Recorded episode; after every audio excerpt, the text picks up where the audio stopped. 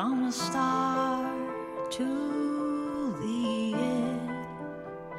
and you're sailing away when nowhere is to stray. 大家好，欢迎收听商业摄影聊聊天，我是老陆。all away, so far away from the start to Things seem so pale and blue. Run away, sail away.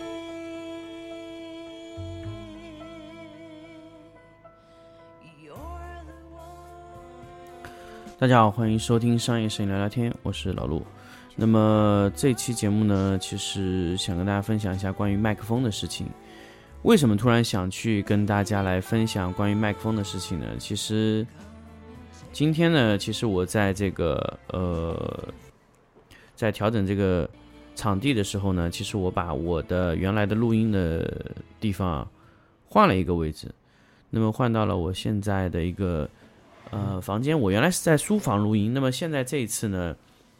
因为我想呃给大家去做一下视频类的节目，所以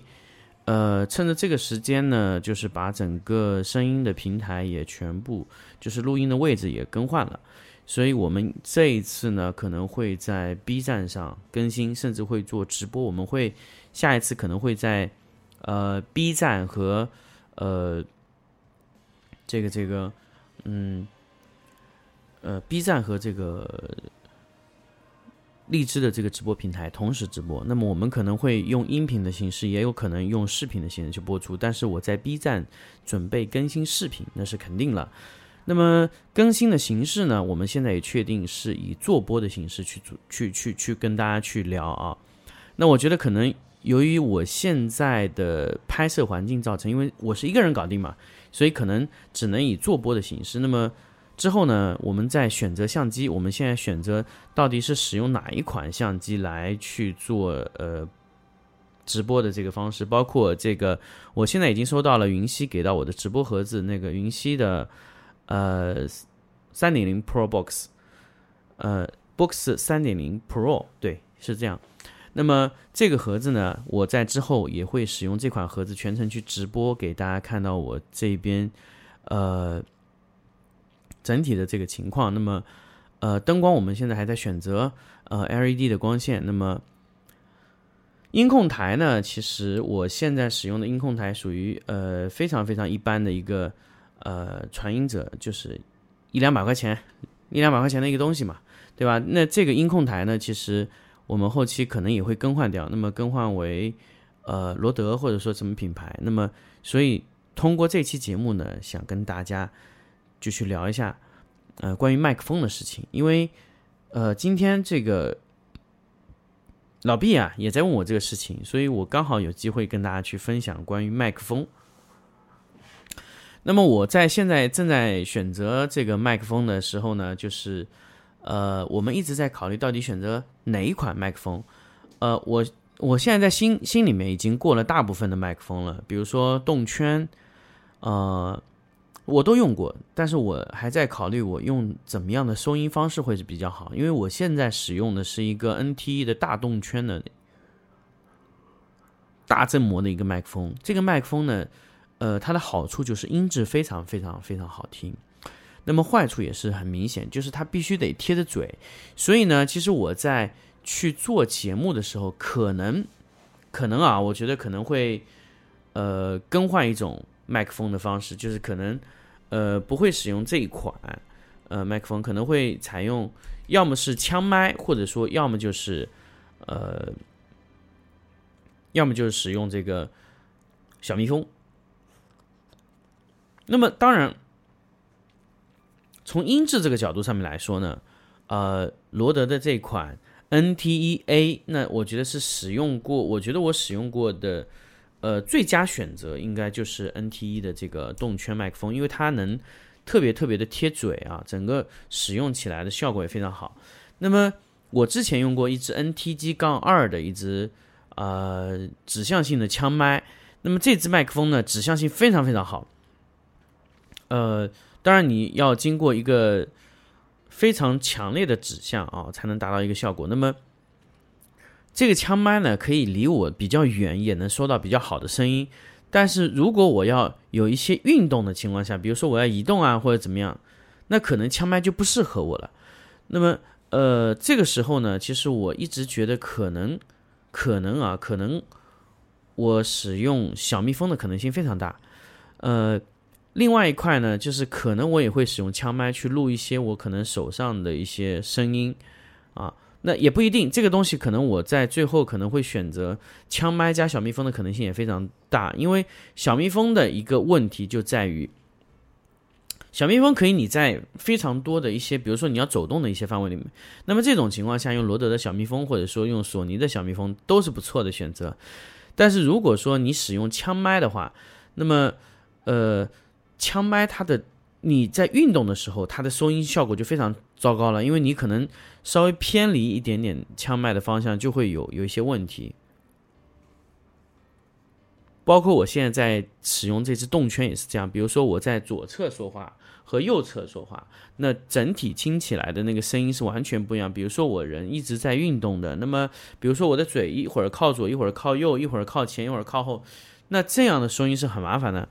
比如说我要再靠前一点点。啊，我再靠后一点，我再我再离麦克风再远再远再远再，这声音就会越来越远。那么如果我把我的声音靠近，我只要把声音靠近，那么大动圈就能收出非常多的细节。也就是说，动圈式的麦克风需要把你的麦克风离你的收音的物体啊特别特别的近，所以动圈的麦克风一般只能工作在哪里呢？就是录音棚里面，而且它的呃非常非常的。灵敏，比如说我现在在手上，我在麦克风边上用手指戳，大家可以听到它声音。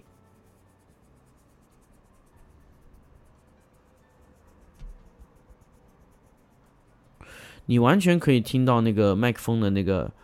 啊声音，就是它会有一个底噪在里面，它可以录到非常非常细的声音。就是动圈的这个麦克风，它就可以录到非常非常细的声音，大振膜、大振膜的这个麦克风，嗯，那么如果说你是枪麦的话，它可以把这个这个声音，我刚才说搓搓手的这个声音啊，如果你只在中间的位置，它可以录得更加更加的响，但是细腻程度呢，可能是达不到。比如说，我们现在尝试把电瓶推上去，大家可以听到，我把电瓶推到九。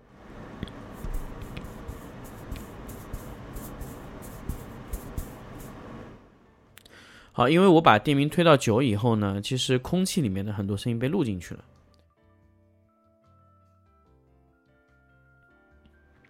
空气里面的声音被录进去呢，其实因为它电瓶太高了，所以我们在选用动圈的时候，我想录到非常非常贴耳的声音呢，其实就是要保证。我的声音和麦克风非常近，那么其实这个原因呢，其实很简单，就和我们之前在灯光上说的光声的原理一样。如果你推的特别近呢，它收音的距离啊，在这个距离上。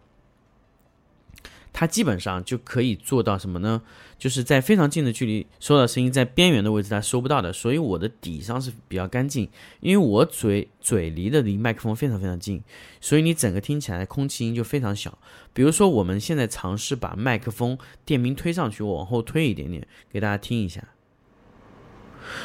好，我现在已经退到很后面了，所以这个声音整个听起来它是有一种呃像回音一样的。因为它这个声音推到后面以后呢，它会造成什么呢？就是场景里面，我房间后面它有一个白墙，那么这个白墙有可能会把我说话的声音回弹，然后慢慢的再收回来。因为可能我刚才给到大家使用的这个声音啊，特别特别近，它是没有反反射音的。那么现在呢，就是它有很多房间的这种空间的声音进来，因为我现在房间里还开着空调，所以风声也会被收进来，所以，呃。如果你使用高电平去录啊，去收这个声音，就会出现这个情况。那么我们一般来说呢，就会推到比较呃小的电频的声音，就让大家听到这个就可以了。所以我的底子是很干净的。那么这种操作呢，其实我们在呃，因为我在录音的时候呢，我的面前是 Room 的 H 六的一个呃电频表，所以我一般就是能看到我说话的时候啊，呃。它的电瓶是不是超超过了这个声音啊？就是我可以去看这个。那么如果说呃你没有监听，你也没有电瓶，那么你在说话的时候，其实呃其实你在说话的时候，你是很难确认你这个电瓶是爆了还是没爆。所以它在上面有一个负六的位置，如果你的声音超过了负六，比如说哦这还没有到，我声音再响一些，再响一些，再响一点，再响一点。OK，刚才那几下全部是过爆的，因为我的电瓶表可以看到，呃，我说话的声音的状态。如果我今天说话声音比较小，那我会尝试把电瓶稍微推高那么一点点，那么让让我的这个电瓶表达到基本上在十二、负十二和负六之间。所以我每次录音的时候给大家听到声音都是差不多响度的，因为我基本上在说话的时候，呃，都是看着这个电瓶表录的。那如果说我的电瓶太高了，那我会。尝试去降低自己的声音。其实我现在一般来说，在我长期使用同一副监听耳机的时光时时间里面啊，其实我基本上能达到什么呢？达到就是不看电瓶表也知道大致这个声音是不是对的啊。所以我的声音的音量基本上控制在七十多，就是在 Room H 六里面。那如果你们不是 Room H 六呢，你自己校准的颜色就自己校准到你的合适的这个耳呃监听的音量就可以了。那么。那么还有一个呢，就是说，如果你不是 H 六怎么办？比如说你是 H 五，那么 H 五的它也可以看，但是 H 五的电瓶表是横着看的。呃，我一直觉得横着看的电瓶表其实还是蛮非主流的啊。我我喜欢看竖着的，呃，因为竖着的它特别特别像那种啊码表啊，这个是我呃特别特别喜欢的状态。那么。Room 呢，由于它有六个通道，所以你可以看到你的电瓶声音。比如说，我现在在背景音乐啊，背景音乐现在是在呃一二路，那么我可以给大家听一二路，我把电瓶推上来，它电瓶也会，它的背景音乐也是通过电瓶的形式显示上来。我可以让背景音乐大概在，比如说我们在操作的时候，大概在负三十二到负十六，因为现在这个电瓶的声音比较比较小。大家看啊，我我我不管怎么控制啊，不管这个声音怎么起来，我会让这个大大部分的电瓶控制在这个底子上面的，因为我我基本上我基本上让大家听到的情况呢，一般控制就是只是控制在它的电瓶位置，而不是说我去听这个背景音。听背景音的话，就是非常非常危险的，因为如果你听背景音的话，你都不知道它的占比是多少。所以，我们很多时候呢，就是直接看着这个电瓶表来控制的。很多时候呢，就是我们有时候在，呃，控制不同的音量的时候，用通过不同的电瓶控制。其实我以前也不是特别特别懂声音。那么我做了呃五年，真的是整整做了五年的声音的时候呢，我突然发现，其实我做了这么多年的这种音频节目类，突然觉得，如果是要做，呃，视频声音，我觉得。根本就是我完全不需要考虑的问题，因为我做了这么多年的声音，我觉得可能声音是很很容易解决的。我在那天直播的时候呢，确实声音翻车，但是但是我想跟大家解释一下，那次声音翻车确实是，呃，设备之间的故障啊，因为我我我是很喜欢用监听的嘛，那么那一天呢，由于它之间的 H 六和云溪之间的沟通啊，它在这个音控台的转接位置这个地方。它没有，呃，就是它没有完全传输进去，导致云溪一直收不到 H 六过来的声音。呃，但是我现在回过来以后测试就好了，因为当时我还没有用过云溪这个设备，所以当时也是模模糊糊的。那么现在整个使用下来呢，就是呃非常非常稳定了。那么呃，现在整个使用下来，其实云溪。呃，这个设备那天我也给云溪提了一些意见，我说，哎，云溪你这个电瓶有做的太低了啊，就是电瓶增益太小了。那么现在整体来看呢，好像，呃，并不是特别特别的小，就是因为那天的设备连接有问题，所以今天我自己用了这一台我自己的 H 六，连接非常稳定。所以其实声音这么多年用下来以后呢，其实，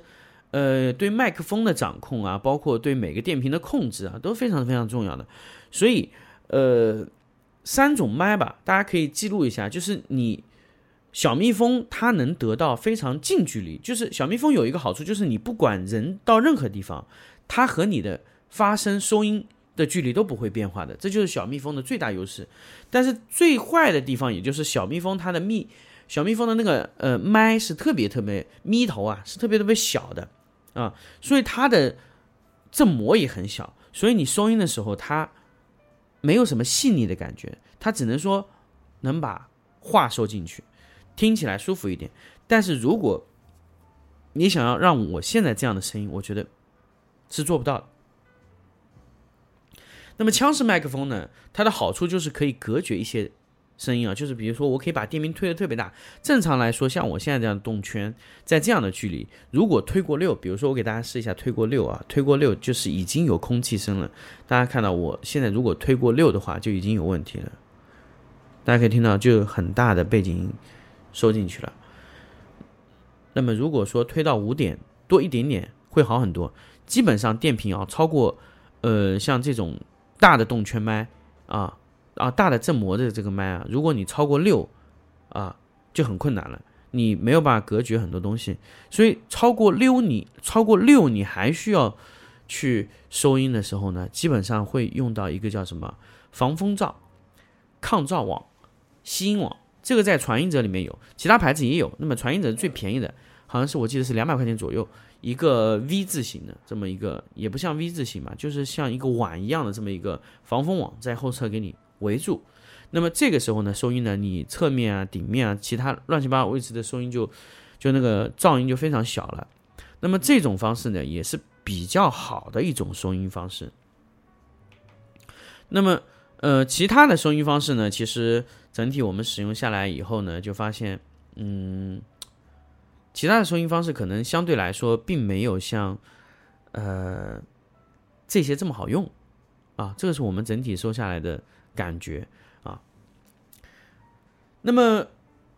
唯一唯一这个两个动圈，嗯，大振膜麦和呃枪麦唯一的缺陷就是它必须要使用换向电源。那么不使用换向电源，它里面必须要用电池，这就是唯一的两个这种麦克风的最大问题啊，要用卡农。来提供换向输出啊，这个就是呃这种麦的问题。那么罗德这种小蜜蜂啊什么的，它都直接可以输入，所以这个也是好处。当然，罗德有一支 Video Mac，Video Mac 它就可以做到呃呃，它就可以做到这个直接插入到这个呃你的这个机器里面。比如说你是手机，或者说你是这个嗯相机，都可以直接。插入进去，但是如果说你有一支录音笔，就比如说像罗呃 Zoom 的 H 六或者 Zoom 的 H 五，那你可以接任何东西，只要你把它的 Line Out 输出直接给到相机就可以了，不用非常复杂啊。那么这期呢麦克风的事情呢就跟大家介绍这里到这里，我们下期呢再跟大家聊些别的有意思的话题，因为确实呃。后面好多想跟大家去分享的，所以我们一个一个来。好，我们这期就到这里，我们下期再见。